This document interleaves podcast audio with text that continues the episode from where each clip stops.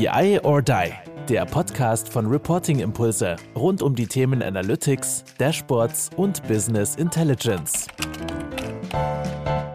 Hallo und herzlich willkommen bei BI or Die New Banking. Heute ähm, sehr interessanter Gast, der äh, mir sehr am Herzen liegt und dessen Thema mir sehr am Herzen liegt.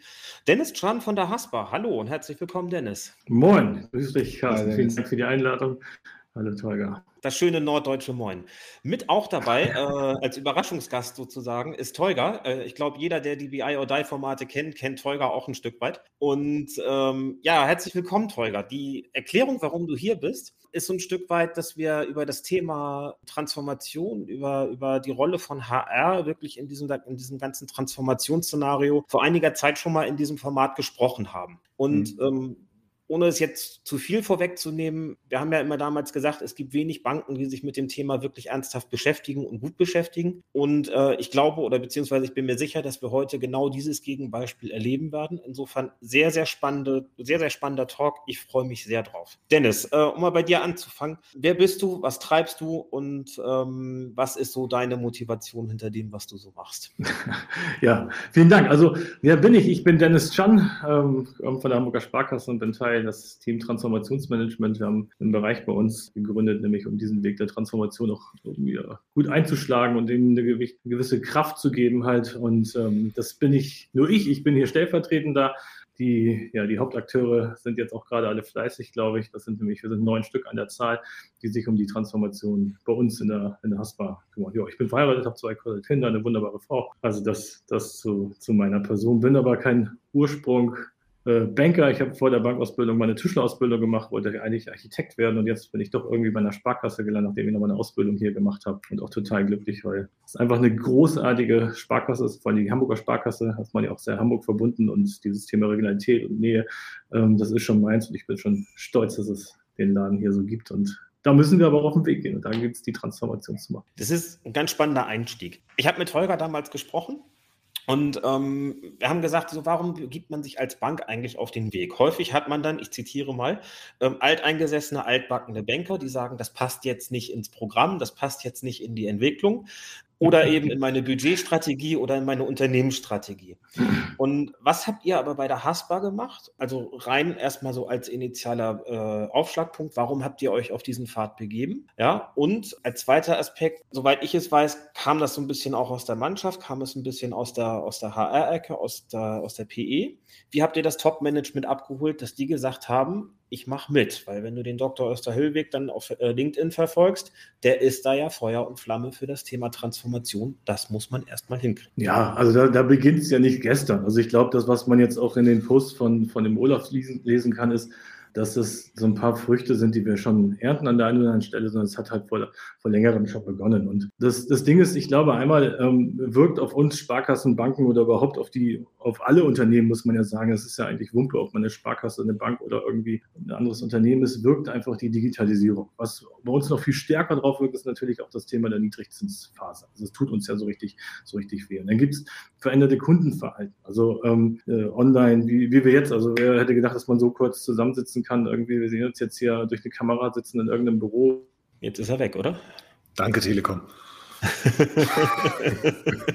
das, das perfekte Beispiel, dass man so zusammensitzen kann. Irgendwas scheint jetzt hier nicht. Ich glaube, ich bin rausgeflogen. Ja, jetzt ähm, bist du wieder da. Ja, ja, ja cool. Ähm, ich weiß nicht bis wo ich war, aber. Ähm, du, warst, du warst bei, äh, es ist cool, dass man so zusammensitzen kann. Ja, dass man so zusammensitzt und ähm, das, das verändert sich ja auch im, im, im Kundenverhalten irgendwie, dass man dann halt da, da andere Wege zum Point of Sale irgendwie hat. Also, und in der Digitalisierung auch von anderen Leuten abhängig ist. Ich, ich habe echt, glaube ich, ich habe hier eine, eine kleine Aussetzer, ja. Ja, ne? ja ähm, Digitalisierung. Ich fange da nochmal an. ähm, äh, wie ihr merkt, ähm, äh, ist, ist, das, ist das hier gerade ein bisschen schwierig, obwohl ich eine volle Verbindung habe. Aber naja, das sind ja Themen, wo sich auch das, äh, das Thema des Kundenverhaltens einfach ändert. Und ich glaube, es, es beginnt halt vor längerem, wenn ich die Geschichte mal so ein bisschen auf äh, anfangen darf zu erzählen. Das, das Ding ist, dass der Vorstand und die, die Management-Ebene 1 hat sich vor vielen Jahren schon mal Gedanken darüber gemacht und hat gesagt, naja, irgendwie müssen wir doch eine andere Art der Zusammenarbeit auch an den Tag bringen. Also so das Thema vielleicht viel mehr Vertrauen geben, das Thema Vernetzung, also auch da anders zusammenzuarbeiten. und, ähm, und Verantwortungsübergabe, weil das sind ja auch Dinge, die einfach, die einfach Mitarbeitende einfach auch einfordern. Also die, die Zeit, die Zeit der Industrialisierung ist ja vorbei, wo du dann irgendwie kommst, dein, dein deinen Mantel vorne am Eingang abhängst, deine Arbeit dann machst und dann deine Persönlichkeit beim Rausgehen wieder mitnimmst, sondern wir haben ja ganz viele verschiedene Menschen. Wir haben vier Generationen irgendwie unter einem Dach, wo es gilt halt, sich zusammenzukommen, gut zusammenzuarbeiten. Und da haben die ähm, sich sehr, sehr, sehr gute Gedanken drüber gemacht und haben versucht, es ins Haus reinzuspielen. Das haben sie aber darüber probiert, indem sie gesagt haben, wir wollen es die Menschen spüren lassen. Und ähm, das hat nicht so ganz gut funktioniert, aber es war schon mal so ein erster Schritt in diese Richtung. Das war so 2016. Also da muss man auch mal sagen, das ist fünf Jahre her, also als wir uns auf, auf den Weg gemacht haben. Und da hat sich der Vorstand auch schon intensive Gedanken darüber gemacht. Und ich glaube, der Weg dorthin, und da hast du ja, ähm, Carsten, haben wir ja auch äh, schon mal gesprochen, so dieses Thema, wie ist denn das von nochmal in den Vordergrund gerückt worden? Wie ist das denn wahrgenommen worden? Und da haben wir diese Aktion gefahren, indem wir gesagt haben, hey Leute, das, was ihr irgendwie da möchtet, das kommt noch so gar nicht nicht bei den Leuten an. Und das war dann ja so eine These von uns. Und dann saßen wir damals beim Harald Vogelsang im Büro, Marc Goldschmidt und ich waren das, und haben gesagt, eure Idee von Vernetzen, Vertrauen und das kommt noch nicht so richtig an. Und das war ja so eine These. Also so Management sagt sich, so, das machen wir doch. Und ähm, dann ist, daraus ist das Thema Abenteuerkultur gewachsen. Also wo wir gesagt haben, nee, wir wollen aber irgendwie ähm, doch nochmal reinfragen in die Organisation und mal horchen, wie ist denn das eigentlich und was, was passiert denn da? Und das war schon ein spannendes Gespräch, weil man ist da hingekommen, hat dem Top-Management gesagt oder da unserem Vorstandssprecher, hey, irgendwie ist das, was ihr euch vorgenommen habt, funktioniert nicht so richtig. Ähm, das war schon interessant ähm, und damals noch aus, der, aus dem Bereich PE heraus, aus der Personalstrategie.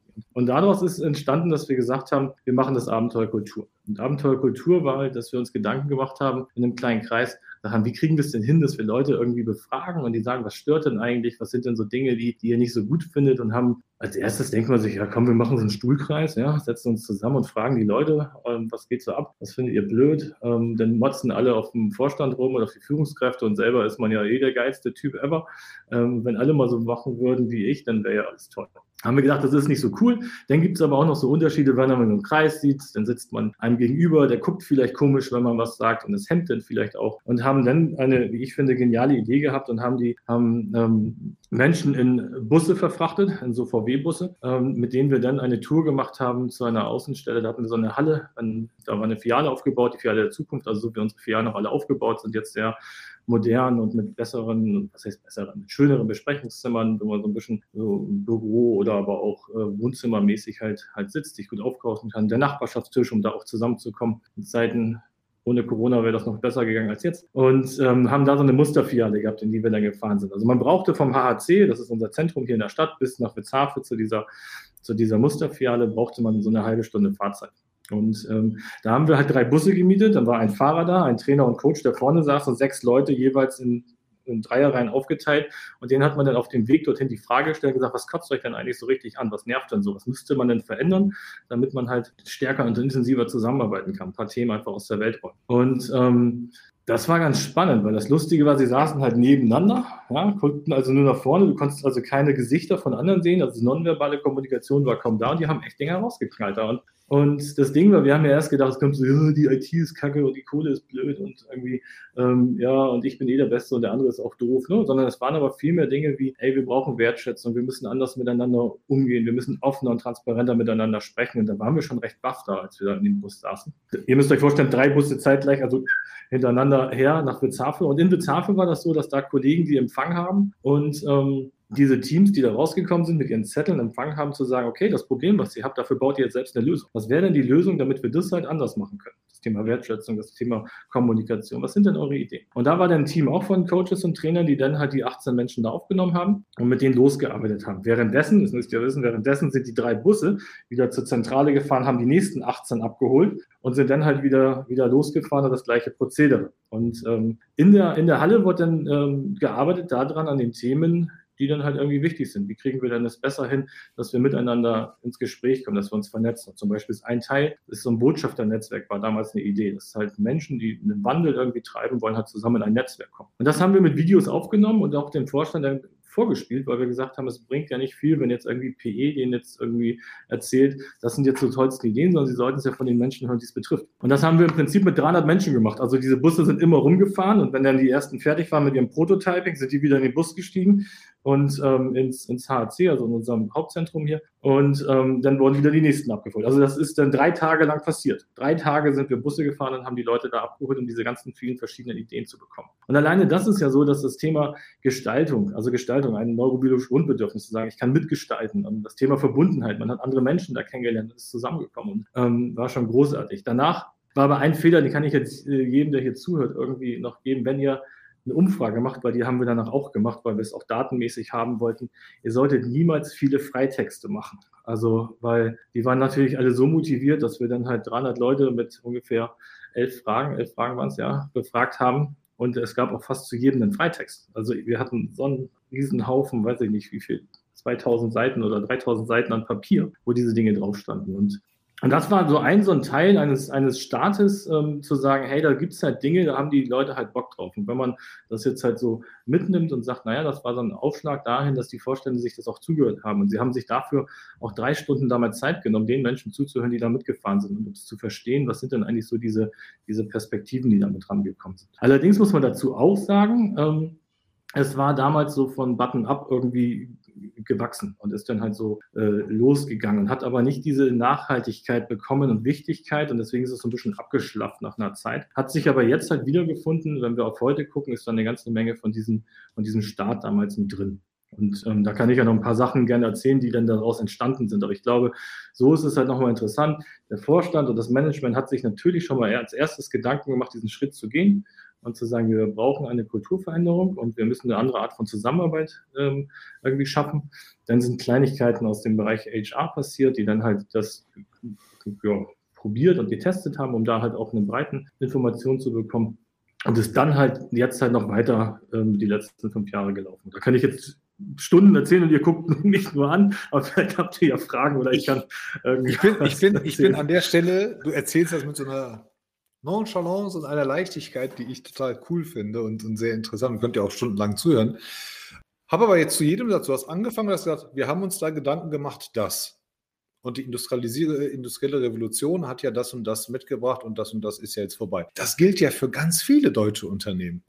Wenn ich jetzt mal, und das mache ich jetzt bewusst provokativ, jetzt kommt da eine konservative Sparkasse daher und sagt, wir machen das jetzt Finde ich total klasse und stelle mir auf der anderen Seite die Frage, und warum machen es denn die DAX und die MDAX-Unternehmen nicht, ohne jetzt mal Namen zu nennen, weil die sind ja teilweise noch älter, kommen ja aus der Revolution heraus, haben Kriege überlebt, also haben sich ändernde Marktverhältnisse, wirtschaftliche Verhältnisse, haben sie erlebt und überlebt. Und du erzählst das total easy und sagst, ja, das war jetzt einfach mal so, so nach dem Motto, wir hatten es satt. Und da sagt der Vorstand, der Vorstand, nicht irgendwelche Mitarbeiter. Der Vorstand sagt, wir müssen was ändern. Und es gibt ja ganz tolle Vorstände in Deutschland und ganz innovativ, also zumindest vor der Kamera und auf dem Papier sind die alle so lustig. Aber da kommt jetzt einer daher und sagt, hey, machen wir, was brauchen wir dafür? Oh, das kommt unten nicht an. Warum nicht? Wie messt ihr es? Ich habe in der Zwischenzeit habe ich mir mal mein, mein Wissen aufgefrischt. Euer Vorstand hat gesagt, irgendwann mal, wir brauchen eine neue Denkweise. Wir brauchen Geschwindigkeit und wir müssen alles hinterfragen, was wir hier haben, damit wir zukunftsfähig sind. Drei ganz einfache Aussagen, die für 95 Prozent der deutschen Unternehmen gelten. Ich versuche gerade noch zu verarbeiten, aus deinen Worten, was in diesen Menschen vorgegangen ist, dass sie so weitsichtig waren. Sind die besonders jung? Kommen die woanders her? Haben die irgendwie andere Schulen genossen als wir? Warum haben die so eine ganz andere Denkweise? Oder als andere Vorstände, um das mal zu ergänzen. Ja, ja eigentlich, ich will es nicht ganz halt böse machen, Carsten. Das ist halt schon, das ist halt schon eine, eine wirkliche, wirkliche Leistung. Aber vielleicht, äh, vielleicht kann ich Dennis so in eine Richtung schubsen an der Stelle, weil die Geschichte hätte ich nämlich gerne. Was habt ihr denn konkret mit dem Vorstand gemacht? Um die ich auch glaube, selber dann abzuholen. Ich glaube, ähm, einmal, ich glaube, einmal, einmal muss man noch mal, muss man noch mal sagen, ähm, dass der Vorstand, wie wir ihn haben, halt großartig ist in der Unterstützung dieses Wandels. Man muss dazu aber auch sagen, man muss aber auch erst einmal verstehen, dass Kulturwandel halt nicht irgendwie Shishi die Klangschale ist, sondern Kulturwandel Vernetzung, vernetztes Arbeiten ist knallhartes Business. Also wenn uns das nicht gelingt, unsere Zusammenarbeit so zu verändern, um, um leistungsfähig, hochleistungsfähig zu werden, attraktiv zu sein am Markt, ja, dann können wir einpacken. Das heißt also, das sind ja mehrere Facetten. Es ist nicht mehr so wie früher, wenn du genug Kohle hast, kannst du dir Zeit kaufen. Die Zeit ist vorbei. Und ich glaube, das hat unser Vorstand sehr, sehr klug und clever für sich halt auch erkannt. Wobei man aber auch sagen muss, das ist nicht für die mal so gewesen, sondern das ist halt auch ein Prozess. Deswegen habe ich auch irgendwie mit mit der Geschichte in 2016 angefangen. Und ähm, vielleicht sind so ein paar ja, da Kleinigkeiten. Die, da, waren die Voraus, äh, da waren die Voraussetzungen eine ganz andere. Wenn sie das jetzt gemacht hätten, hätte ich gesagt, okay, ist die Pandemie dran schuld, das war ein bisschen Druck von außen. 2016 war die Welt in der Bankenszene, also Post-Crisis, relativ okay. Weil ja, die Zinsen waren am Boden, aber, aber wir hatten jetzt nicht so viel Pain gerade, äh, ganz besonders nicht in Deutschland. Naja, gut, aber dann ist, es auch für den Vorstand und da ähm, ist es ja so, dass die halt auch ein Stückchen nach vorne gucken müssen und sagen, was kommt denn irgendwann und wie müssen wir jetzt schon anfangen, damit uns das gelingt. Und das, das, ist, ja, das ist ja so, dass man anfangen muss, wenn es einem gut geht, dann einfach noch besser zu werden. Und ich glaube, das ist, das ist uns zu Teilen gelungen. Es fällt uns aber auch nicht immer so super leicht. Also es sind natürlich hat man auch Rückschläge, innere Muster, Sozialisierung der letzten 195 Jahre. Also es ist ja nicht so, dass wir jetzt die übelsten Typen sind, wenn du jetzt ein paar Leute aus der Bank fragen wirst, die sagen, also richtig viel ist bei mir noch nicht angekommen. Also wir sind auf dem Weg. Ich sag mal, wenn wir irgendwie in die Alpen fahren wollen, sind wir jetzt aus meiner Warte vielleicht so über die schwarzen Berge kurz vor Bisping, ja, also schon mal losgefahren auf der A7 und wissen da hinten in diese Richtung, wissen wir Richtung Süden, aber wir haben echt noch was zu tun. Und ähm, was aber nochmal so zeigt, warum es zu teilen so wichtig ist, dass der Vorstand halt auch da fleißig mit dabei ist und diesen Wandel gehen will, ist immer die Geschichte des Kulturcheckers. Also ich glaube, das ist, das ist legendär für, kenne ich nicht so viele Unternehmen, aber ich glaube, für die Sparkassenwelt ist das legendär, weil wir haben uns nach dieser Geschichte, die ich euch eben geteilt habe, ähm, haben wir ein paar Vorschläge gemacht. Und ein Vorschlag war, ähm, lieber Vorstand, ihr kriegt so einen Kulturchecker, der genau drauf guckt, wie eure internen Besprechungen und Vorstandssitzungen, ähm, wie ihr euch da verhaltet. Und ihr kriegt einen Spiegel, da setzt sich einer rein, schreibt euch, schreibt Dinge mit und reflektiert nachher gemeinsam mit ihm das Verhalten. Das heißt also, ähm, ich hatte das Glück, dass ich der Vorstandskulturchecker werden durfte. Also Kulturchecker fanden wir schon lustig damals irgendwie. Und ähm, ich saß tatsächlich fast zwölf Monate in jeder Vorstandssitzung, in der internen oder externen Vorstandssitzung damit drin, habe mir Notizen gemacht und habe zwischenzeitlich oder danach mit denen einfach mal raufgeguckt und gesagt, naja, wie ist denn das eigentlich? Und alleine das, sich da hinzusetzen und zu sagen, wir legen da alles offen, da guckt jemand die ganze Zeit zu und spiegelt uns unser Verhalten. Ähm, um dieses, um dieses Muster zu brechen und zu sagen, ich möchte lernen, das ist schon großartig von unserem Vorstand. Also wirklich großartig. Da gehört richtig viel zu. Ich meine vor allen Dingen so einen internen Typen da, hinzusetzen, der dann auch irgendwie, irgendwie nur raufguckt und sagt, äh, du Leute, ich, da könnt ihr hier mal ein bisschen sauberer gucken oder wie war denn das? Und allerdings ist es, wenn man es so hört, auch immer ein bisschen, dass man, ja, krass, jetzt saß da einer. Andererseits ist es aber das Phänomen des Spiegels. Also man hätte da auch ähm, an meiner Stelle einen dressierten Affen hinsetzen können, nämlich wo man weiß, da da, da, ist jemand, der mich beobachtet. Ich vergleiche das immer gerne mit so, einer, mit so einer GoPro im Auto. Das heißt, wenn ihr euch eine GoPro ins Auto stellt und nehmt euch auf, und das irgendwie 24, weiß nicht, 24 Stunden während ihr Auto fahrt, und ihr wisst, dass ihr diese Karte, die SD-Karte einem anderen schickt, der sich das anguckt, dann werdet ihr automatisch weniger popeln, weil man macht sich mehr Gedanken über sein Verhalten, weil jemand anders drauf guckt. Und genau das Gleiche ist da eigentlich passiert. Man hat gewusst, okay, da guckt jemand und ich kriege nochmal eine Frage, ähm, wie ist denn eigentlich mein Verhalten? Das ist eine kleine Reflexion währenddessen da schon passiert. Eine ganz andere Einstimmung, die dann da passiert. Wie, wie lange oder wie oft durftest du da, da, da, da Ein Jahr jede Woche. Ein Jahr jede Woche. Hast du, hast du eine Verbesserung, Absolut. W wann kam die, wann kam die deutliche, erste deutliche Verbesserung? Ja, ich glaube, da kam halt Verbesserung, dass man schon gemerkt hat, dass diese tradierten Runden, wie sie dann waren, ähm, zum Beispiel ein bisschen, und das sind ja nicht immer Riesenschritte, sondern mit mehr, vielleicht mit mehr Gelassenheit, mit mehr Spaß, mit mehr Nachfragen, mit Danke, bitte, Hallo, Tschüss. Ähm, so Kleinigkeiten, die aber in der Organisation, bei denen, die dann dabei waren, schon gemerkt haben, wow, hier verändert sich irgendwas. Ich kann es gar nicht so genau beschreiben, weil ich ja vorher gar nicht bei den Runden dabei war. Aber Menschen, die es erlebt haben, haben gesagt, oh, da ist, die sind schon irgendwie anders. Weil das ist ja dieses umgekehrte, umgekehrte Big Brother-Prinzip, weil bei Big Brother, du vergisst irgendwann diese Kameras. Du vergisst irgendwann, der, Mensch ist so. In der Psychologie ist das so, du vergisst, dass du unter Beobachtung bist, ja, egal wo äh, und fällst in dein eigenes Verhalten immer wieder zurück.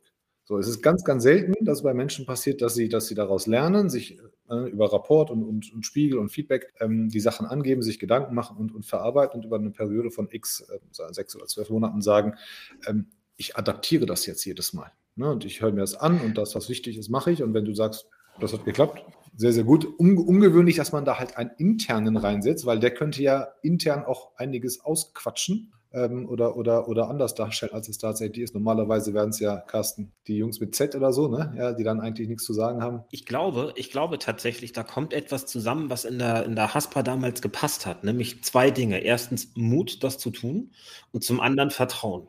Und ich glaube, äh, wenn, wir, wenn wir über Transformation reden, immer wieder, Teuger, reden wir über Mut, wir reden über Vertrauen und wir reden eben auch über Verantwortungsdelegation. Und Kontrollabgabe. Ja, und ja, Kontrollabgabe, genau, ist für mich so ein bisschen in dem Vertrauen mit drin. Und ich finde, das ist eigentlich schon einer der Frühindikatoren gewesen, weswegen dieser Prozess auf einem guten Weg war, meiner Meinung nach. Ähm, hätte man vielleicht damals so noch nicht analysiert, aber ähm, ich glaube, das, das zeigt schon, wie kritisch oder wie erfolgreich eigentlich das von Anfang an gedacht war und eben auch das Backing vom Management hatte. Dass die gesagt haben, ich gehe jetzt auch dahin, dass ich jemandem vertraue aus der Organisation, dass der eben auch die ganzen Internas mitkriegt und die hinterher eben nicht über den Flurfunk in die Bank verbreitet oder eben äh, sich seiner Rolle sehr bewusst ist. Das ist ungewöhnlich. Das zeigt aber, dass die, dass die halt ähm, in diesen Wandel gehen wollten. Also wir haben es damals ja nicht geplant. Wir haben gesagt, das wäre cool, wenn ihr als Vorstand drauf guckt und das vorlebt. Ähm, und haben gar keinen Plan dahinter gehabt, ehrlich gesagt. Das dürfen die gar nicht hören jetzt, aber ähm, äh, sondern haben gesagt, das ist was, das ist was Cleveres, wenn man halt da regelmäßig drauf guckt. Und ja, und so ist es, so ist es halt, so ist es halt passiert und, und gewesen. Das war eine intensive und spannende Zeit, aber auch für beide Seiten. Also ich habe da eine ganze Menge auch gelernt und systemisch verstanden, aber auch auf der anderen Seite haben wir gute Gespräche geführt und ähm, auch Austausche gehabt, die dann halt vielleicht nur ein kleines Stückchen nach vorne gebracht haben, aber ich glaube vom Gedanken her, was war da so, dieses Mindset, das hat es, glaube ich, ganz schön, das hat dazu ganz schön zu beigetragen, dass das auch jetzt uns noch ein Stückchen trägt an der einen oder anderen Stelle. Was aber nicht heißt, und äh, Tolga, das hast du gesagt, wir fallen natürlich in alte Muster zurück. Also das ist, also wer das, wer das bestreiten würde, der würde lügen. Also ähm, wir fallen gerne in alte Muster zurück. Das ist ja auch völlig normal. Das sind innere Bilder, das sind Dinge, die einfach da sind. So sind wir sozialisiert. Und es, es ist ja auch so, wie man es in der Vergangenheit gemacht hat, ist es ja auch gelungen. Also es ist ja nicht so, dass das alles schlecht war, was in der Vergangenheit war. Und ich glaube, was total wichtig ist in dem Kulturwandel, ist die Würdigung des Bestehenden. Also auch da nochmal drauf zu gucken, weshalb sind wir eigentlich da, wo wir heute sind. Und nicht, weil, weil wir schlecht sind, sondern was hat uns eigentlich da, da hingebracht. Und ich, ich glaube halt, wenn man da, da drauf schaut, wird in zehn Jahren irgendjemand sagen, Alter, was hat denn der Chanda irgendwie äh, gemacht? Und ich glaube, dass derjenige, der dann so raufguckt, äh, sagt, naja, was hat er denn da gemacht, noch doch nochmal sich überlegen muss, naja, was waren denn die guten Muster, was nehmen wir dann einfach mit in die neue Zeit mit? Und ich glaube, das, was gerne jetzt so nach vorne gestellt wird, New Work, neues Arbeiten und Bam und jetzt auch noch die Leute, die dann auch noch ein bisschen anders sprechen und halt irgendwie cool drauf sind. Ja, das ist nett, das ist auch gut und das ist richtig und zeitgemäß. Aber man darf nicht vergessen, dass das damals, wo Dinge gewachsen sind kulturell, dass die damals auch zeitgemäß waren. Und das gilt es zu genau. würdigen und, ähm, und äh, auch um die Menschen auch mitzunehmen. Und ähm, da müssen wir aber alle aufpassen, dass das, das auch, auch gelingt. Und nicht, dass das Neue, der neue Scheiß immer das Geile ist, sondern ähm, dass. Ich glaube, ich glaub, das hört sich immer nur so an, weil man das Neue so hypt. Ja. Das, ist, das ist wie wenn du, ne, das ist wie bei Geschwistern. Wenn du den Kleinen immer, immer lobst, ne, dann sagt das Ältere auch immer, was ist denn mit mir? Ja, oder umge umgekehrt. Und das ist, glaube ich, immer so. Wenn du diesen neuesten Hype hast und sagst, müssen wir machen, dann, dann ist auf der anderen Seite immer so ein bisschen, hey, was ist denn hiermit? Heißt ja nicht, dass es alles schlecht ist. Ne? Also wenn du, wenn du von, von, der, von Beginn der industriellen, industriellen Revolution bis, bis jetzt die Zeit mal siehst, unheimlich, unheimlich erfolgreiche Zeiten dabei gewesen, also über die Margen gingen, gingen über die Jahre runter. Also die besten, margenträchtigsten Zeiten waren früher, ja, äh, wo, du, wo du die steilen Karrieren mhm. machen konntest, wo Banken äh, kreativ, innovativ in den Finanzprodukten sein konnten. Das darfst du ja nicht vergessen. Das streitet ja auch nie einer ab. Das Ding ist einfach nur, weil man manchmal, und das war halt damals bei uns so, und ich komme, ich war bei der, bei der größten niederländischen Bank ähm, das war die letzte richtige Bank, äh, bei der ich noch angestellt war. Da hast du schon das Gefühl gehabt, alles cool, Niederländer sind sowieso den ganzen Tag gut drauf, liegt wahrscheinlich an den Gewürzen, also das keine Ahnung. Aber du hast immer das Gefühl gehabt, da wird noch an jeder Ecke so ein bisschen gepresst. Ne? Das war dann nicht mehr so dieses mach mal und schaut mal und lernt und, und deckt auf, sondern ein Tick schneller, ein Tick besser, ein Tick effizienter, ein Meeting weniger, aber nicht, also ne, damit, damit bloß noch zwei Cent mehr unten auf, unter dem Strich stehen. Und das hat sich über die Zeit durchgezogen und jetzt merkt man wieder bei denen, die aufgepasst haben, dass so diese Talsohle durchschritten ist. Ne? So eine ING zum Beispiel, ähm, so eine, von, von so einer ähm, Barclays hörst du gar nichts mehr im Moment. Ja? Einfach mhm. mal so globale Namen zu nennen die Namen sind jetzt auch weg. Du hörst, du hast dich daran gewöhnt. Der eine hat nur Ärger mit der Justiz, der andere ist, ist, ist ganz schlimm in Amerika, der andere äh, versemmelt Geld in Ostasien. Ähm, und eigentlich sind, sind sie ja alle nur böse und klüngeln eigentlich so. Und dazwischen gehen solche Geschichten halt unter. Mich persönlich beschäftigt die Frage dieser Kontrollabgabe, ne? dieses, dieses Vertrauen. Ist das so eine Sache? Von wer hat die zuerst ab, ausgesprochen? Habt ihr, also ihr heißt jetzt Untervorstand, hat jemand unter dem Vorstand gesagt, gebt uns mal ein bisschen mehr Vertrauen oder wir wünschen uns das? Oder hat der, hat der Vorstand gesagt, hey, wir geben euch eigentlich, ne, ihr genießt unser Vertrauen, seid ruhig mutig. Wie, wie war da so der, die, die Reihenfolge? Ja, ich glaube, das ist halt ein längerer Prozess. Also der fing ja damit an, was ich vorhin schon gesagt habe, dass sie gesagt haben, Vertrauen, Vernetzung und Verantwortung sind so, sind so die, sind so die Punkte, die die Organisation mehr spüren muss. Das ist ja so ein klassisches Buzzword. Ja?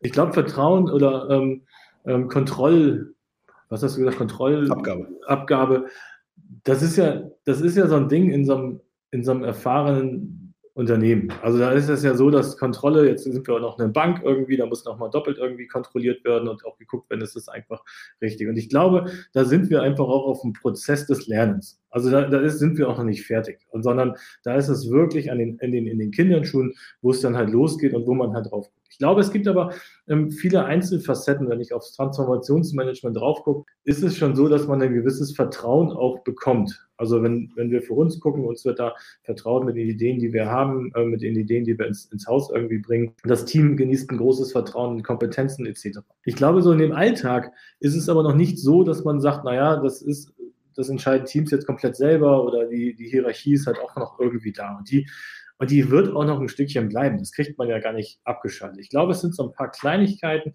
die halt immer, immer wieder, immer wieder mal passieren müssen, damit, damit so Bühnen geschaffen werden dafür, dass Menschen sehen, hey, sage ich mal, Verantwortungsübernahme lohnt sich. Ja, aber ähm, und ich, ich habe auch das Ding, dass ich innere Bilder erfahre, dass das gut ist, wenn ich das tue.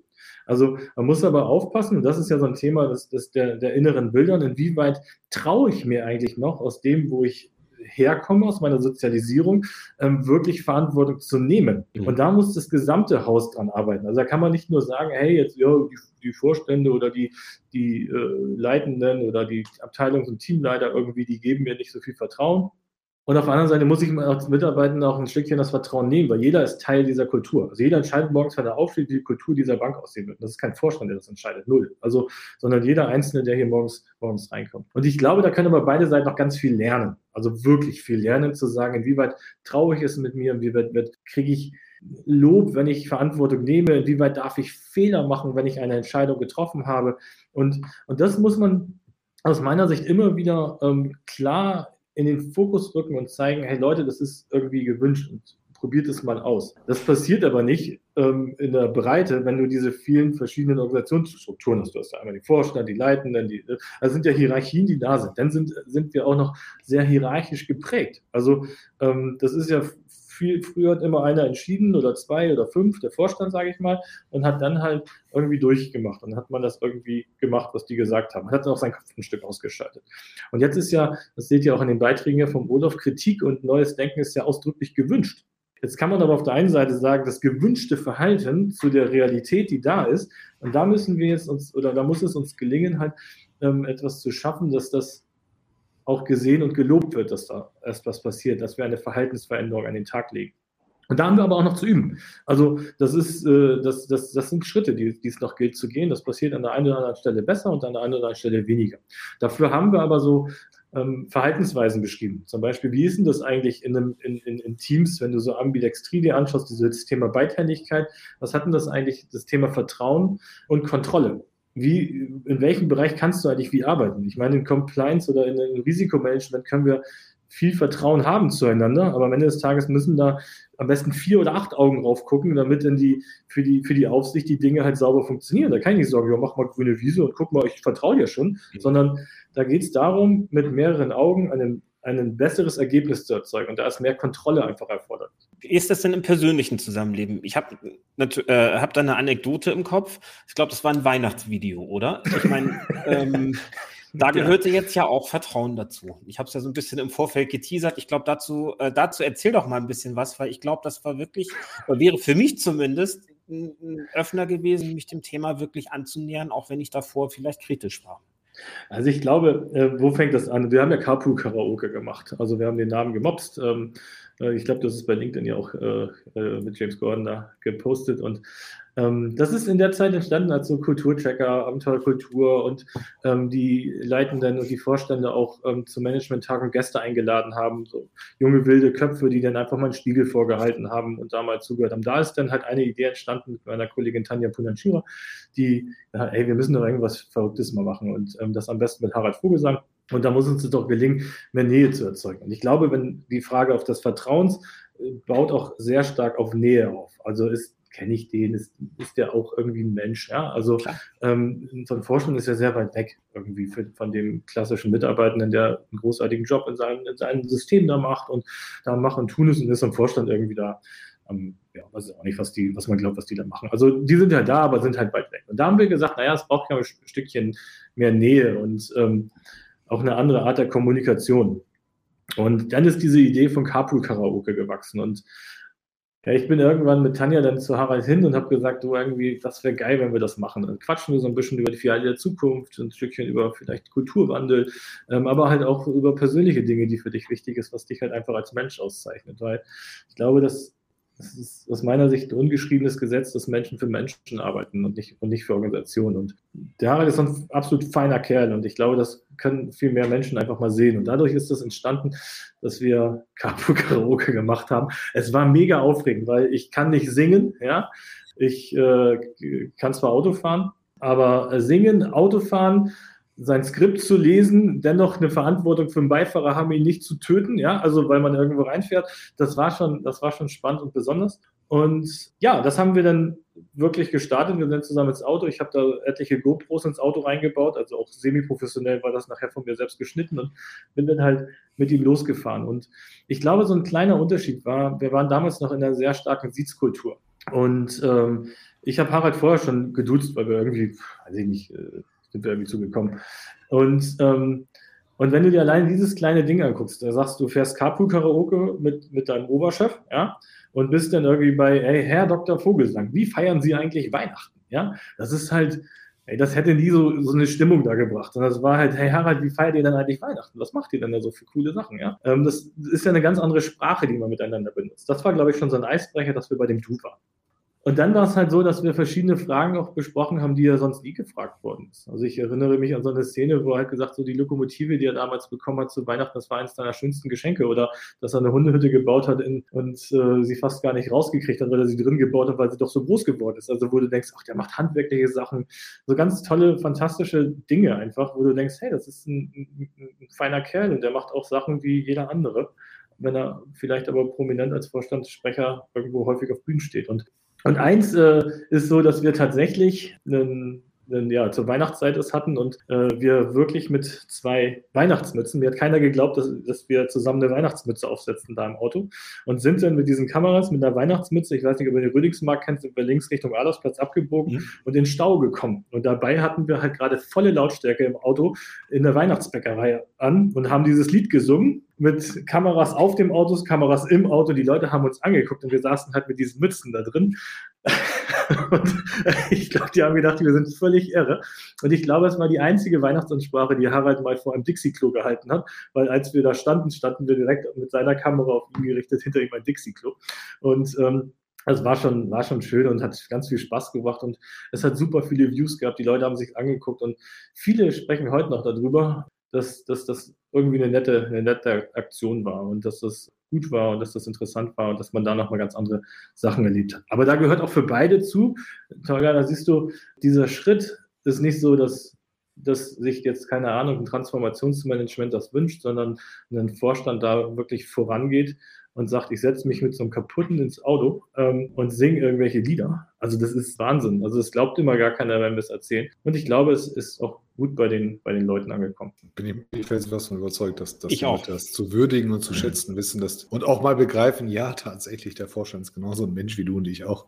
Äh, und, und, und, und, hat genauso die gleichen Witze oder den Humor oder, oder die schiefe Stimme.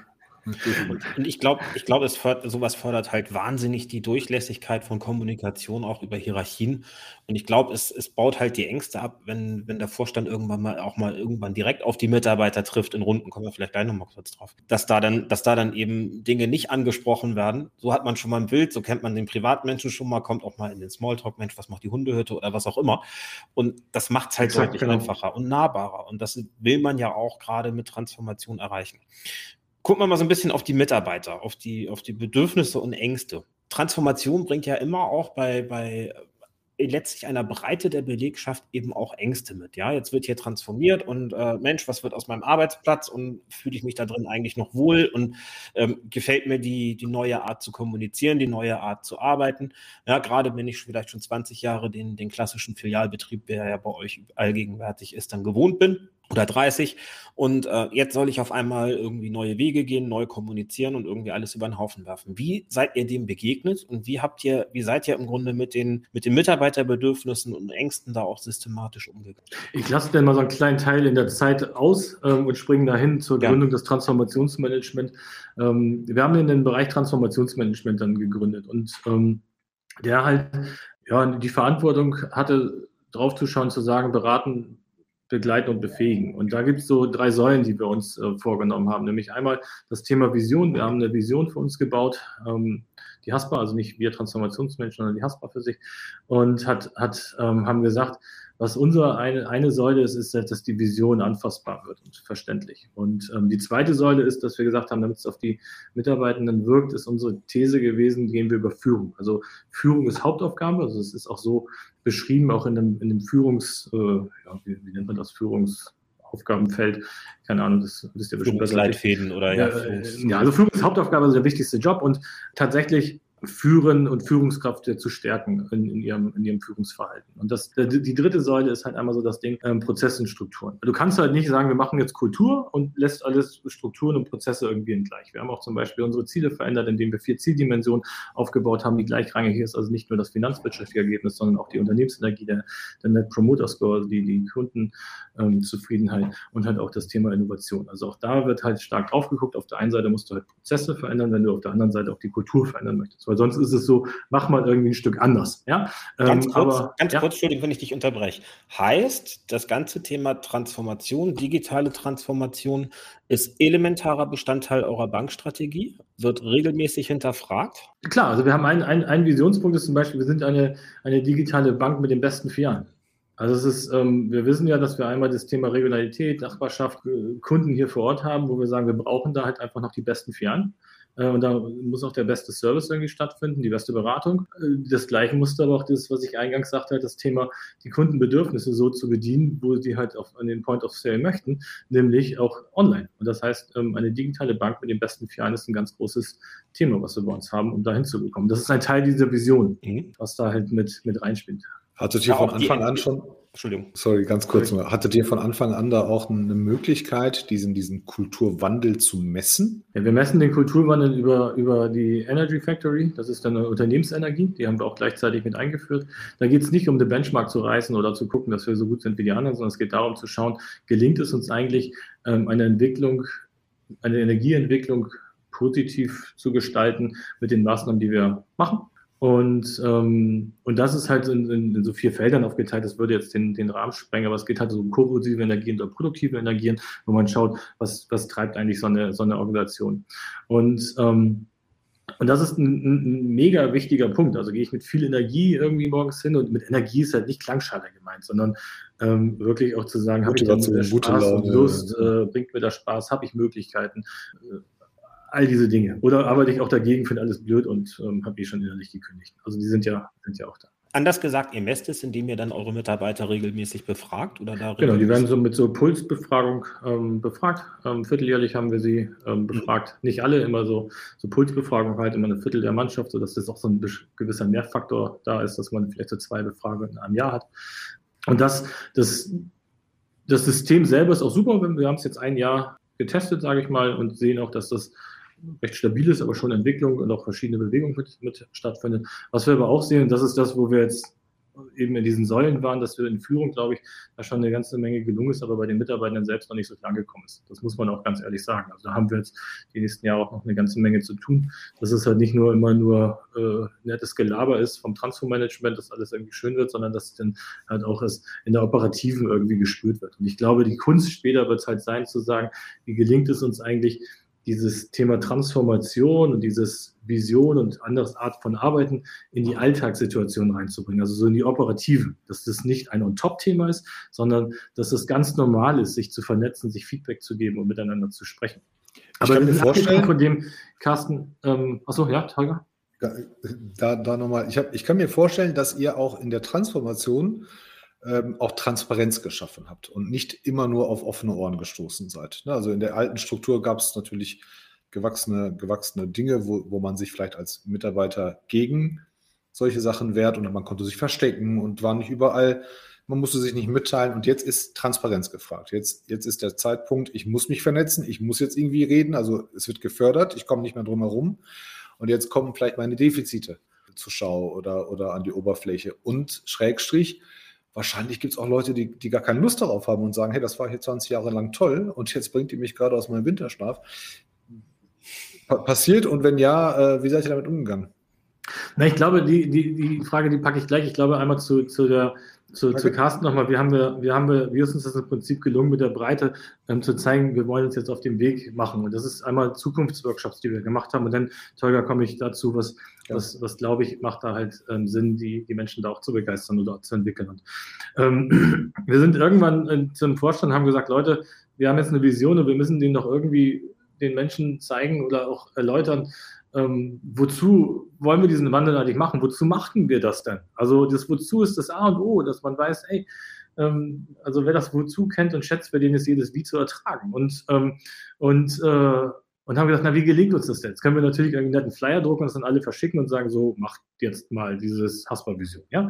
Äh, wir wir haben es aber anders gemacht, nämlich wir haben die Vorstände dazu befähigt, unterstützt, äh, den Vorschlag gemacht, dass sie Zukunftsworkshops machen. Und zwar Zukunftsworkshop für alle Mitarbeitenden. Und das sah so aus, dass wir, und jetzt, äh, ich finde es immer noch mega, was der Vorstand da gemacht hat. Wir haben 180 Vorstandsstunden auf 90 Workshops aufgeteilt. Also ein Workshop dauerte zwei Stunden. Der Vorstand war der Hauptpart und wurde unterstützt von einem, einem aus dem Transfer-Team, ähm, nämlich mit jeweils 50 Leuten in einem Workshop zu sprechen, in die Vision zu teilen. Wieso ist das so, sich Fragen zu stellen? Und ins Gespräch zu kommen. Weshalb wollen wir diesen Schritt halt gehen? Und da haben sich alle also Vorstände. 90, 90 Termine mit jeweils 50 90, Mitarbeitern. Das heißt, 90 Termine jeweils. Wir haben, ja, wir haben versucht, alle Mitarbeiter zu erreichen. Nachher waren es irgendwie bei den 62, 65 Termine, ähm, die wir dann gemacht haben, aber immer zwei Stunden, immer mit Vorstandsbeteiligung. Und die Haupt, die Einladenden waren auch der Vorstand und haben sich dann mal mit, mal mit 23, mal mit 49, es hat sich immer so bewegt, hat man sich zusammengesetzt und sich das Thema Vision besprochen. Und jetzt, wenn ihr nur mal guckt und sagt, ey, wir haben fünf Vorstände, 180 Zeitstunden zur Verfügung gestellt, um das halt zu teilen innerhalb eines kurzen Zeitraums, nämlich von September, Oktober, November, ähm, und sind da immer in die Workshops mit reingegangen. Eigentlich wollten wir es in Präsenz machen, habe dann aber umgestellt auf, auf ähm, WebEx, weil dann noch Corona etc. da war. Und ähm, das ist schon phänomenal ähm, wirklich phänomenal, dass da, dass die sowas, sowas gemacht haben. Und da auch wieder diesen Schritt Nähe zu zeigen, wozu wollen wir das tun? Ähm, und natürlich hast du dann eine Bandbreite von Menschen. Die einen sagen, jo, ich höre es mir mal an, die anderen sagen, oh, finde ich total geil. Da gibt es welche, oh ja, komm, gib denen mal sechs Wochen und dann kommt es eh nicht mehr wieder, weil das haben wir ja schon hundertmal gemacht. Die Leute sind ja auch change-müde. Ja? Also das ist, man, jedes Mal wird ein neuer Change durchs Dorf getrieben und dann kommt irgendwie eine neue Vision oder sonst irgendwas. Und das Gleiche, das war vor einem Jahr, das Gleiche hat jetzt gerade stattgefunden wieder, nämlich Zukunftsworkshop Reloaded. Da haben die Vorstände ähm, auch gleich gesagt, ey, wir wollen das wieder machen und haben jetzt ähm, Menschen wieder eingeladen, ähm, um mit denen ins Gespräch zu kommen und über Themen in der Bank zu sprechen. Was bewegt sie? Was sind denn Themen, die irgendwie bremsen? Was sind Themen, die beflügeln? Und haben da viele Gespräche mit vielen, vielen Menschen geführt und ich glaube, einen fantastischen Einblick auch in die Organisation bekommen und gleich mit der Ankündigung, auch das nächstes Jahr wieder zu tun, um diese, um diese Nähe zu haben. Und ich glaube, das ist einmal so ein Teil, wo man auch sagt, hey Leute, wir meinen es halt ernst. Und da waren so ein paar kleine Aussagen, die zum Beispiel spannend sind, dass dann einer sagt, oh, erst war ich kritisch, aber ich hätte nie gedacht, dass wir ein Jahr später trotzdem wieder über die gleiche Vision sprechen, in dem gleichen Art von Setting und das und wir es wirklich ernst meinen. Und ähm, das ist schon, das ist schon gewaltig. Und ich glaube, Tolga, zu, dein, zu deiner Frage, wie kommt es denn bei den, bei den Leuten an, wenn ich das so mal über, salopp. Ja, bei, bei, denen, die, die, die vielleicht nicht mit euch, äh, die ihr nicht begeistern könnt. Oder? Ich glaube, ich glaube, die gibt es die gibt's halt immer und die wird es auch immer geben, die Kritiker. Und das ist auch völlig in Ordnung. Und ich glaube, ähm, das, umso schöner ist es ja, wenn man irgendwann einen Kritiker bekommt, der dann sagt, ach, finde ich doch gar nicht so schlecht, ich mache jetzt irgendwie ein Stück mit. Ich glaube aber, dass halt in jedem Einzelnen einfach ein Riesenpotenzial liegt. In jedem einzelnen Menschen in unserer Bank liegt ein Riesenpotenzial. Und ähm, es muss halt jetzt nur rausgekitzelt werden. Und deswegen ist es so, dass wir gesagt haben, Führung ist Hauptaufgabe. Auch da sind wir noch nicht da, wo wir hin wollen. Ja? Ähm, und es, und ähm, wir haben das zum Beispiel so gemacht, dass wir alle unsere Führungskräfte, knapp 380 Führungskräfte, jeden Monat durch das Team Transformationsmanagement begleitet haben. Das heißt also, ähm, wir haben über Werte gesprochen, wir haben mit den Gesprächsformate geübt, wie kann ich denn eigentlich meinen Mitarbeitenden noch besser kennenlernen, ähm, weil für die Verhaltensweisen sind ja die Werte ausschlaggebend eines Menschen. Also es ist ja nicht so, der verhält sich ja nicht nur, weil er so Bock hat, sondern das ist Treiber, das sind Erfahrungen, das sind innere Bilder. Also dieses besprechbar zu machen wo kann man das Potenzial eines Einzelnen halt heben. Das sind ja die Stärken, die dann irgendwie mit drin stecken. Und das wurde halt, ja, das, das, das komplette letzte, letzte Jahr ähm, wurden alle Führungskräfte monatlich begleitet, um auch nicht diesen Effekt zu haben, weil vielleicht kennt ihr das ja auch. So eine Führungskraft geht zum Workshop, kommt dann wieder und dann sagen alle Mitarbeiter, ach komm ey, gib dem mal zwei Wochen, dann ist der wieder normal. Ja? Und nach zwei Wochen ist der auch wieder normal, weil ne, ist dann irgendwie Alltag. Aber jetzt wussten unsere Führungskräfte, nee, in, in nach den zwei Wochen, in zwei Wochen, kommt dann halt wieder ein Transformationsmanager und bespricht mit uns diese Themen. Und versucht halt das Thema ähm, ja, Führung, das Thema Gespräche äh, mit den Mitarbeitern zu intensivieren, über Werte zu sprechen und das Thema Mensch in den Vordergrund zu stellen. Natürlich geht es nicht nur um Mensch, es geht um Entwicklung und Leistung. Das sind so drei Facetten, die brauchst du einfach. Aber mit der, mit der großen und richtigen Haltung darauf zu sagen, ich, ich kann halt nicht nur auf Leistung trimmen, sondern ich, ich, ich muss halt auch irgendwie auf den Menschen gucken. Und was hat er denn für Potenziale? Wie kann ich ihn denn entwickeln? Und was, sind, was ist denn halt das Thema für die Leistung am Ende des Tages? Und da ist es, glaube ich, ich sehe deine Hand oben, ähm, Carsten, genau. aber ganz kurz. Bringt ähm, mich zu meiner nächsten Frage. Da, genau ist, da ist, glaube ich, genau, da ist genau, glaube ich, der Punkt, wo man an das Thema Haltung stößt und drauf guckt, ähm, was, was genau, wie genau höre ich hin und wo kann ich Verantwortung übergeben, wo kann ich anderes Arbeiten zur Verfügung stellen und, und, und. Aber auch da sind wir ähm, gut gestartet, aber noch am Anfang. Carsten und dann, glaube ich, ne? Genau. Skillset mhm. äh, ist genau das Thema, ne? Ähm, Skillset und Mindset. Ähm, also wie steuert ihr den, den Aufbau von neuen Skillsets, vielleicht auch von, von diesem Mindset-Change, der dann dahinter hängt teilweise? Und ähm, was mich auch interessieren würde in dem Kontext, hat sich aus euren Stellenbeschreibungen und Einstellungskriterien was geändert in den letzten Jahren? Ja, also ähm, seid ihr da, äh, ist die HR da so, dass sie auch im operativen Doing schon, schon deutlich an den Stellenprofilen geschraubt hat und gesagt, irgendwie, äh, ja, agiles Arbeiten, agiles Denken ist vielleicht viel, viel wichtiger als die ein oder andere fachliche Kompetenz, die du mitbringst. Ja? Also, dass du im Grunde, ähm, dass du da im Grunde auch in der HR einen ganz anderen Fokus setzt als bisher. Ähm, aber das sind, das wäre so die Frage, die sich, die sich mir jetzt noch anschließt und vielleicht sogar, was habt ihr geändert? Plus die Frage, habt ihr festgestellt, dass einer von euren Führungskräften gar nicht in der Lage ist zu führen? Ja, ich glaube, ähm, fangen wir mal mit der Frage an und arbeiten uns dann äh, über Carstens Sammelsorium von Fragen einmal durch. Ähm, äh, ich glaube, ähm, wir haben ja, wir haben ja zum Beispiel auch so gehabt, dass wir alle Führungskräfte haben sich auf alle Führungspositionen neu beworben. Also ähm, intern ähm, äh, war es so, dass sich die, der, der leitende Kreis, der komplette leitende Kreis, aber auch die, die Abteilungsleiter und, und Teamleiter ähm, neu beworben haben. Wir haben auch eine komplette Hierarchiestufe rausgenommen, genommen, weil wir gesagt haben, es braucht viel mehr Nähe ähm, in dieser. Auf Ihre dieser eigene oder auf irgendeine? Auf irgendeine konnte man sich bewerben, aber auch auf die eigene. Und ähm, hat dann danach aus, ausgesucht und geschaut, ähm, wer passt dann irgendwie wohin, wo sind dann vielleicht Skills, die dann irgendwie da sind, ähm, die dann halt zu einer neuen Aufgabe irgendwie ganz gut passen können. Ähm, jetzt muss man, hat man zwei Seiten der, der Medaille. Einmal die Medaille, man hat halt intern nachbesetzt oder intern umbesetzt und nicht viel extern. Auf der anderen Seite sind es aber Menschen, die die Organisation kennen ähm, und äh, damit äh, ja, gut arbeiten, gut drin sind, etc. Ähm, das, hat, das ist, glaube ich, schon mal ein, wichtiger Punkt, ist, ist zu wissen. Dazu ist es aber auch, und das haben, glaube ich, viele, viele Organisationen und nicht nur die Sparkasse, wir haben Führungskräfte, die meist die besten Fachexperten sind. Und ähm, wenn du einen Entwicklungsschritt machen wolltest, dann äh, ob finanziell oder Verantwortung oder, oder Gestaltungsspielraum, war es halt nicht der Schritt zum besten Fachexperten in eine Fachkarriere, sondern es war der Schritt in Führung. Und auf einmal warst du in Führung der beste Fachexperte, der aber vielleicht nicht unbedingt die größten Führungsskills hat. Jetzt allgemein, keinem, allgemein gültiges Phänomen, ja. Genau, da will ich keinem die Führungsskills jetzt absprechen, aber es kommt dann halt Herausforderungen an, an Tage, wenn du jetzt sagst, naja, Führung ist Hauptaufgabe und du sollst deine Leute entwickeln. Und ähm, das ist, glaube ich, jetzt ein Prozess, der sich dann wieder anschließt, auch an, die, deine Frage, Carsten, nämlich zu sagen, inwieweit, inwieweit baut HR, also bei uns in der Bereich PE jetzt halt auch gewisse Strukturen und Positionen um, um halt einmal das Phänomen nur Führung ist irgendwie gut, ähm, sondern halt auch Fachkarrieren sind halt elementar. Und wenn man mich fragt, ist Führung in Zukunft noch relevant, aber hat nicht mehr diese, diese Bedeutsamkeit, ähm, wie sie jetzt gerade an Ansehen, Status etc. hat, sondern wir brauchen vielmehr diese Leute, die, die wirklich was tun also nicht, dass Führungskräfte nichts tun, aber dass, dass, dass die da, dass da die, die, die Fachkarrieren viel, viel stärker sind, weil auch da brauchst du Leadership drin, da brauchst du Führen von crossfunktionalen Teams, auch wenn du nicht operativ oder disziplinarisch die Führungskraft bist. Und das führt natürlich dazu, dass der HR-Bereich auch schaut und sagt, naja, welche, auf welche Haltungsthemen gucke ich denn halt drauf? Welche, welche ähm, äh, Kompetenzen brauche ich denn eigentlich, die zukunftsdeckend, flächendeckend sind? Und vielleicht auch mit in die neue Welt einfach besser mit reinpassen. Und da sind wir gerade ganz intensiv bei, also ähm, um da genauer zu gucken, was sind denn eigentlich die Skills von morgen? Und ähm, jetzt kann man sagen, ja, es ist Digitalisierung. Ich kann aber auch sagen, naja, es ist aber auch vielleicht einmal einfach so, dass Empathie, Empathie oder es ist, Empathie ist blöd, aber es, äh, es ist vielleicht Umsetzungsstärke.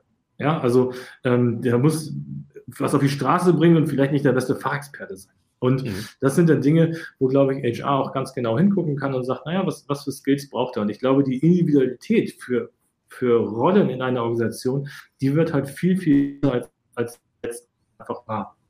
Also nämlich genau drauf zu gucken, wo ist der richtige Mensch am richtigen Fleck. Ähm, und das ist jetzt auch in unserem Umbau natürlich spannend zu sagen, ähm, wo habe ich die, die jeweiligen Skills auch an dem richtigen Fleck und der, der sein Potenzial vielleicht in der Rolle nicht heben kann, kann sie vielleicht da heben. Und du wieder im Umkehrschluss, nämlich bei Führung. Und da arbeiten wir sehr intensiv dran mit den, mit den Kollegen aus Führung und aber auch noch ein Stückchen zu gehen haben wir da, damit es auch wirklich bei den, bei den Menschen ankommt. Da, da sind wir noch auf dem Weg. Also wir haben jetzt eineinhalb Jahre als Trans, nicht mal, wir haben jetzt ein Jahr und zwei Monate als Transformationsmanagement hinter uns. Und dafür hat das Team einfach einen riesen Job gemacht, einen unglaublich fantastischen Job. Mhm. Ähm, das, ist, das ist schon Wahnsinn, ähm, was, da, was da passiert ist, wenn man nicht nach vorne guckt. Wenn man nach vorne über den Berg hochguckt, denkt man, ach fuck, Alter, da sind noch richtig viele Höhenmeter. Wenn man sich aber mal umdreht, dann kann das Team wirklich sich so stolz auf die Schulter klopfen und sagen, Alter, wir stehen hier schon auf einer Aussichtsplattform und können da richtig schön den Weitblick genießen, was wir einfach Tolles erreicht haben. Mhm.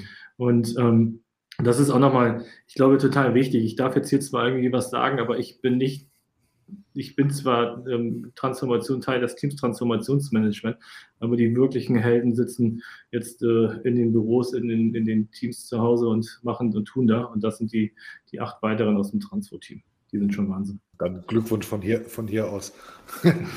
Richtig gerne weiter. Ja, super. Ja, muss ich auch sagen. Ja, wenn du dich von hier aus natürlich umdrehst und zurückguckst, dann denkst du dir echt schon, was haben wir, was haben wir gemacht, ähm, gerissen und was haben wir schon gemacht. Ich finde es halt ziemlich cool, dass ihr euch echt Gedanken macht über das Skillset. Mhm. Werdet ihr später noch wahrscheinlich äh, per LinkedIn oder sowas mal ein paar Fragen zuschicken, aber da schon, da schon ziemlich cool. Also macht, macht echt richtig Spaß. Mit Blick auf die Uhr, Carsten, du? Ich habe noch, hab noch eine schnelle Frage und noch einen schnellen Punkt. Ähm, es klingt jetzt so, als ob die Transformation sehr stark aus der eigenen Organisation herausgetrieben wurde. Ähm, wenn ich jetzt, wenn ich jetzt hier äh, zugehört habe als Sparkasse hinter Wiesenwald, nenne ich sie mal, ja, ähm, dann wäre ja die spannende Frage, ähm, ich möchte das, ich bin jetzt neugierig geworden, ich möchte das jetzt auch. Wie starte ich denn? Ja, habt ihr das alles irgendwie selbst gemacht, euch selbst angeeignet? Oder ähm, Hand aufs Herz, habt ihr da externe Begleitung, äh, irgendwie eine, eine ähm, Expertenfirma oder wie auch immer, die euch da so ein bisschen in der Transformation begleitet und welche Rolle nimmt die ein? Falls du darüber reden darfst und, und willst, weil ähm, ich glaube, auch das ist ja nicht so ganz irrelevant. Also wir haben äh, keine externe Beratungsfirma, die das halt hat. Wir haben, ich habe halt ein Team, was ultra mega gut ist. Also das ist halt auch, das muss man halt einfach sagen. Das sind mhm. verrückte Typen, die irgendwie äh, gute Ideen haben, die was ausprobieren mögen, die was testen, die mutig sind, ähm, die, die was gestalten.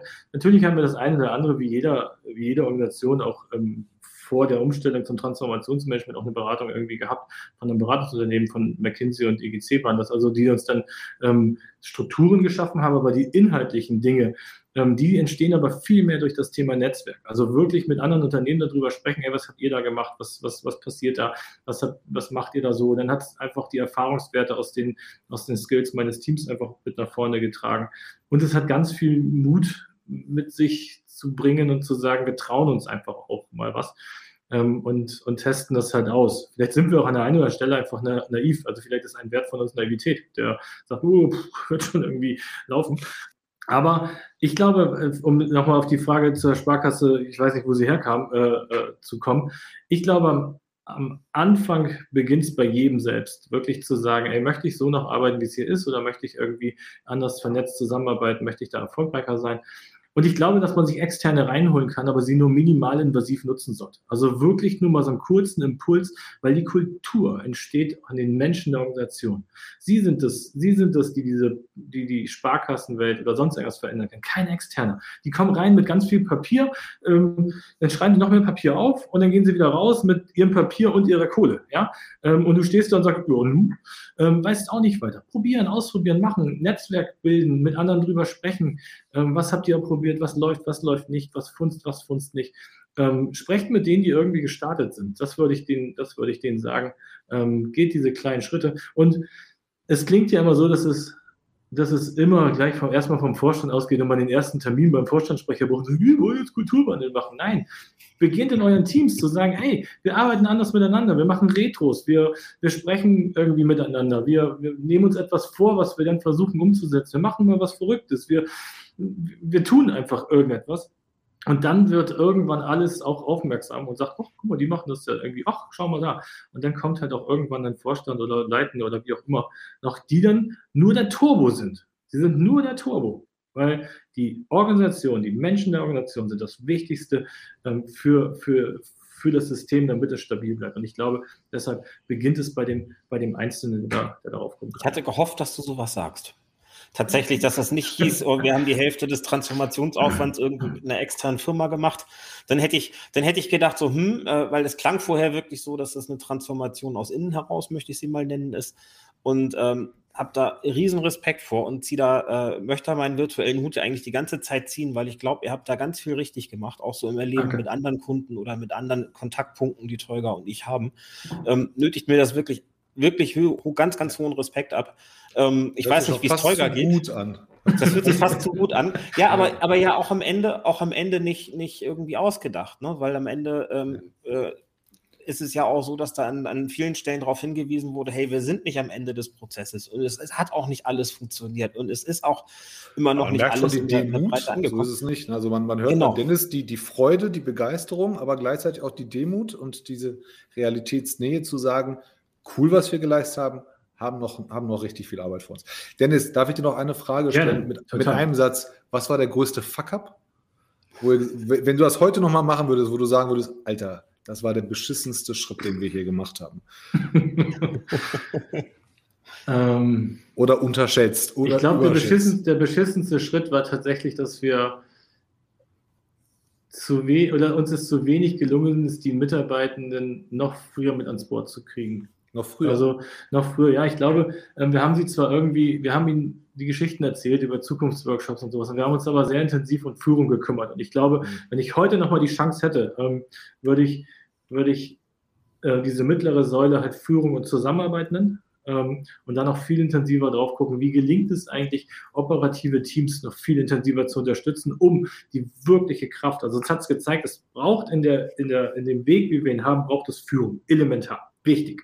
Ja? Aber um den richtigen, die wirkliche Kultur, die wirkliche Kraft der Transformation, brauchst du die brauchst du viel, viel mehr Menschen. Und wir haben jetzt zum Beispiel auch ein, Netz, ein Botschafternetzwerk gegründet, wo einfach Leute, die Bock haben, Kultur zu treiben. Und du musst. Wie viele seid ihr eigentlich? Gucken. Ja, das glaube ich den ganzen Tag nicht gesagt. Wie ja, es viereinhalbtausend sind wir.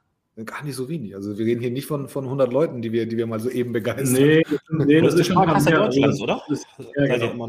ja. ja. Also ja gut, ich glaube, die Berliner streiten sich immer mit uns um den Titel, aber ähm, ich glaube, da ist es auch egal. Am Ende des Tages müssen wir erfolgreich eine Top-Sparkasse werden. Ob wir nur die größte sind, am Ende des Tages müssen wir die beste werden. Und, ähm, Und, äh, und das gelingt uns, glaube ich, halt nur darüber wirklich zu sagen, und das ist ja der Fuck-up, zu sagen, noch viel, viel den äh, auch, ähm, bedarfsgerechter Dinge zu bauen und die Mitarbeitenden in Interaktionen, in Aktionen zu bekommen. Das ist uns, das, das kann uns noch viel besser gelingen. Cool. Nur zu reden, also zu erleben, das ist der, das ist der Punkt. Super. Mit Blick auf die Zeit. Ich glaube, äh, Tolga und ich könnten uns jetzt noch stundenlang weiter über diese ganzen Themen unterhalten. Fall. Über das Thema KPI-Steuerung müssen wir dringend auch noch mal reden irgendwann, weil das äh, interessiert uns mich natürlich aus dem BI-Kontext, also aus dem Business Intelligence-Kontext noch mal brennend. Aber da habe ich in meinem Team viel cleverere Leute als ich, weil wenn ich da was zu erzählen, ist das äh, nur Oberfläche, da haben wir viel cleverer. Wenn wir, wenn wir mit denen mal sprechen tun, dürfen, tun wir das auch gerne, oder? Sehr gerne. Weil die, weil die, äh, wir haben tatsächlich in der, in der äh, in den vergangenen Monaten mal versucht, so einen HR-Dashboard zu bauen, also wirklich in, in der SAC. Ähm, das ist uns auch ganz gut gelungen, aber so ein Energielevel oder so, Teuger, den hatten wir da auch nicht drin. Das hätte ich, das finde ich schon cool. Also da müssen wir nochmal gucken. Ja, wir, wir haben ja bei dem angefangen, wo wir gesagt haben, wir dürfen die Leute nicht überfordern und bei dem Low-Level haben wir schon die meisten überfordert. Ja. Ne? Vielleicht können wir ja hier mal, vielleicht können wir hier mal äh, unverbindlich mal richtig Gas geben und dann, und dann uns mal gegenseitig, gegenseitig challengen. Genau. Gut. Also, äh, wie es bei BI or Die so übliche Tradition ist, haben die Gäste das letzte Wort. Da Tolga heute Gast ist, darf er auch was sagen. Ihr dürft Ich gebe meine sagen. Redezeit gerne, gerne an Dennis, jetzt schon. Äh, macht okay, so viel Spaß. Danke dir, Carsten, für die Einladung, Dennis für die Zeit. Das war's schon. Du darfst alles sagen, Dennis, außer danke für die Einladung, was Tolga schon ja, getan hat. Ja, darfst, ja, ja fast Familie. Du darfst hemmungslos Werbung machen für die Haspa. Du darfst hemmungslos Werbung machen für offene Stellen, die du hast. Du darfst alles, was du willst. Das ist quasi jetzt deine Sendezeit. Insofern, ja, ich, bedanke mich, dass du da warst. es war sensationell. Es war, ähm, waren wirklich Einblicke, von denen, glaube ich, viele Banken und auch alle anderen Unternehmen profitieren können. Und ich finde die Offenheit, mit der ihr da auch als Unternehmen nach außen auftritt, ein, auftretet, einfach bewundernswert. Und äh, ähm, ich glaube, jeder, der Fragen hat, darf sich gerne mit dir vernetzen, auf LinkedIn, auf anderen Kanälen. Ich glaube, ähm, da kann ein ganz spannender Austausch entstehen, oder? Ja, wenn meine Responsezeit äh, nicht so ernst genommen wird, ich brauche immer ein bisschen Zeit zu antworten, dann, dann, dann, sehr gerne. Ähm, ich habe das letzte Wort. Ich glaube, ähm, wenn ich das appellig sagen darf, Leute einfach machen. Also einfach losstarten, ähm, einfach ausprobieren für die, die vielleicht hier zugehört haben, Interesse haben an dem, was wir, was wir irgendwie machen. Ähm, und das Ding ist, Dinge ausprobieren, Fehler bocken halt irgendwie, ja, und, ähm, und die Würdigung der Vergangenheit. Ich glaube, um die Menschen mitzunehmen, tatsächlich nochmal drauf zu schauen, wo kommen sie her, wie sind diese heiligen Kühe gewachsen, wie sind sie halt da und ähm, nehmt das nicht als so lässig, ähm, wenn dann so ein Stückchen Gegenwind kommt. Das ist völlig legitim, weil das sind Sorgen und Ängste und die müssen ernst genommen werden. Und ich glaube, nicht zu schnell rennen, nicht zu langsam und nach hinten horchen. Was, wo ist denn das, wo wir losgegangen sind, halt, wo ist das auch gewachsen? Und würdigt die Vergangenheit. Ähm, denn das, was damals passiert ist, war alles richtig. Es ist halt heute noch nicht mehr zeitgemäß. Jo. Tolles Schlusswort. Dankeschön. Ja, super. Ich danke. Bis bald. Ciao, ciao. Tschüss. Das war BI or Die, der Podcast von Reporting Impulse. Danke, dass ihr auch diesmal wieder mit dabei wart. Wenn es euch gefallen hat, dann hinterlasst uns doch eine gute Bewertung und abonniert den Podcast, um keine weitere Folge zu verpassen. Bis zum nächsten Mal.